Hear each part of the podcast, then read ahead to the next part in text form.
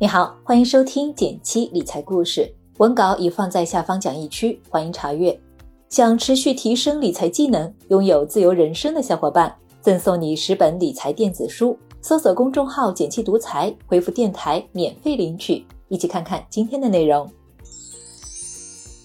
前两天，北交所，也就是北京证券交易所正式开市的新闻在朋友圈刷屏了，很多人都不理解这件事儿。我来给大家举个例子。你住的地方呢，只有上海汤包铺和深圳肠粉两家大饭馆，而街道办传来通知，说要把那家北京烤鸭精品小摊开成一家烤鸭店。烤鸭店开张当天，有美食老司机直接坐进店里边吃的正香，有旅人没看明白为什么要再开一家烤鸭店，有老食客担心烤鸭店会分走人流，之后自己在汤包铺吃的东西就不新鲜了。还有很多人路过时看着这情形，担心自己是不是错过了什么了不得的吃美食的机会。这里我想先把结论亮出来：这家新开的北京烤鸭店对我们的影响真没有想象中的大。如果你把它放在 A 股的美食地图里，就会发现这个烤鸭店真的太小了。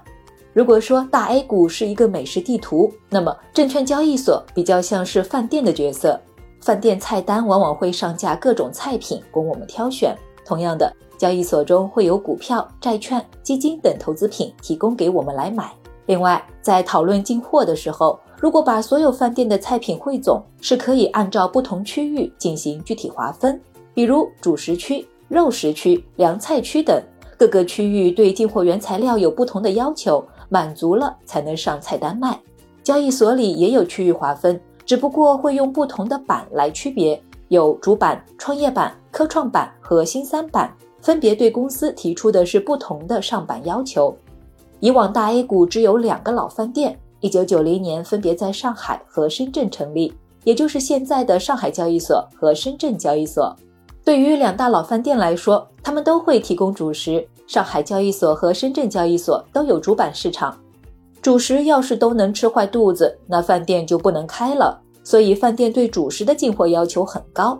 同样的，主板上市的门槛要求很高，比如对公司盈利有要求，需要三年累计营收超过三亿元。单这一个条件就能筛掉大部分公司了。而创业板，它是深圳交易所的特色肉菜，定位偏向传统产业与新技术结合的创新型和成长型公司，也要求公司盈利能力要稳定。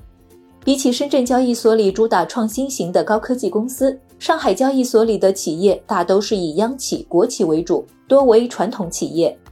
眼看着深圳交易所的创业板做得很不错，上海交易所也一直想有一个新板块。到了二零一八年的时候，科创板首次被提起，第二年上交所科创板正式开市。科创板这个上海交易所的特色菜，科技纯度比创业板要高，哪怕公司还在亏损中，也可以上市。对于许多还在烧钱的优质科技公司来说就很友好，它比较像饭店的凉菜，不需要等加热就能上桌。而在新开的这第三家饭店北京证券交易所，它很特殊，是专门为了服务创新型中小企业开张的。以往那些退市或者无法上市的中小企业，就只能去沪深两市之外的新三板，就像是从饭店剩下的原材料或者没法满足饭店要求的菜品。就放去小摊上售卖，不过小摊也有差别，有次品店，也有精品店。同样，以前的新三板也分为了三个层次：基础层、创新层以及精选层，层层递进。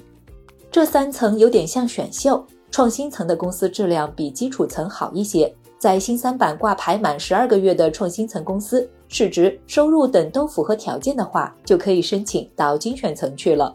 之前在精选层待够十二个月且符合条件后，公司才可以去科创板或者创业板。现在北交所成立以后，他们自动变成上市公司了。之后北交所的新股会从创新层的挂牌公司中提拔产生。北交所开市，相当于精品小摊有了饭店的牌子，在街道办的认可下，名鼓喧天的开了家像模像样的饭店。不过和红红火火的开张势头相比，近九成的北交所股票这两天却是绿油油的。开市第一天涨的几乎都集中在十只新股上，因为首日不设涨跌幅，新股最夸张的直接翻了近五倍。但是平移来的老股却绿了一片，七十一只中只有九只收盘还是红的，而到了第二天收盘，统共就只有七只股票是涨的，连前一天狂飙的新股们也只剩下两只还泛红的了。北交所的开市给个股带来的变化，其实主要是在流动性的提高上。流动性充裕的市场就是人声鼎沸的饭店，进去很吵很闹，推出的菜品很快就能以不错的价格卖出。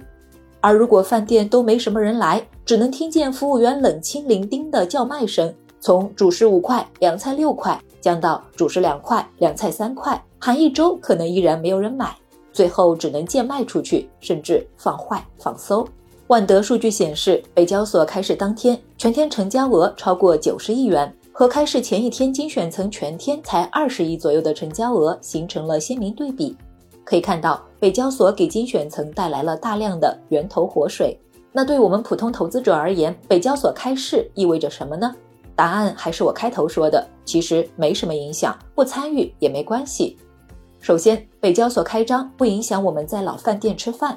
北交所第二天成交额已经降到了近四十五亿元，和日成交额破万亿的沪深两市相比，还远远达不到分流的程度，不用担心会影响沪深两市的流动性。换句话说，北交所不会挪走太多沪深饭店的钱，对我们原本的投资影响不大。其次，目前参与的三种途径不是特别省心。北交所主题基金的封闭期是两年，意味着你买基金的钱可能会两年锁死，不能变现。直接赤膊上阵买北交所的股票，且不说五十万的资金门槛，交易风险还是挺大的。新股上市首日涨跌幅不受限，但是之后涨跌幅限制是百分之三十，比科创板、创业板的百分之二十和主板的百分之十都要宽很多，意味着更加剧烈的波动。如果参与北交所打新，比拼的更多是基金实力。根据北交所新规，会根据网上发行数量和有效申购总量的比例，计算我们能中签的股票数量。也就是说，存在北交所的资金越多，能申购的新股股数越多，中签概率越大。好了，关于北交所开市就和你聊到这里。在纷繁复杂的金融世界里，希望我的解读能让你守住一份平常心。喜欢的话，点个赞告诉我吧。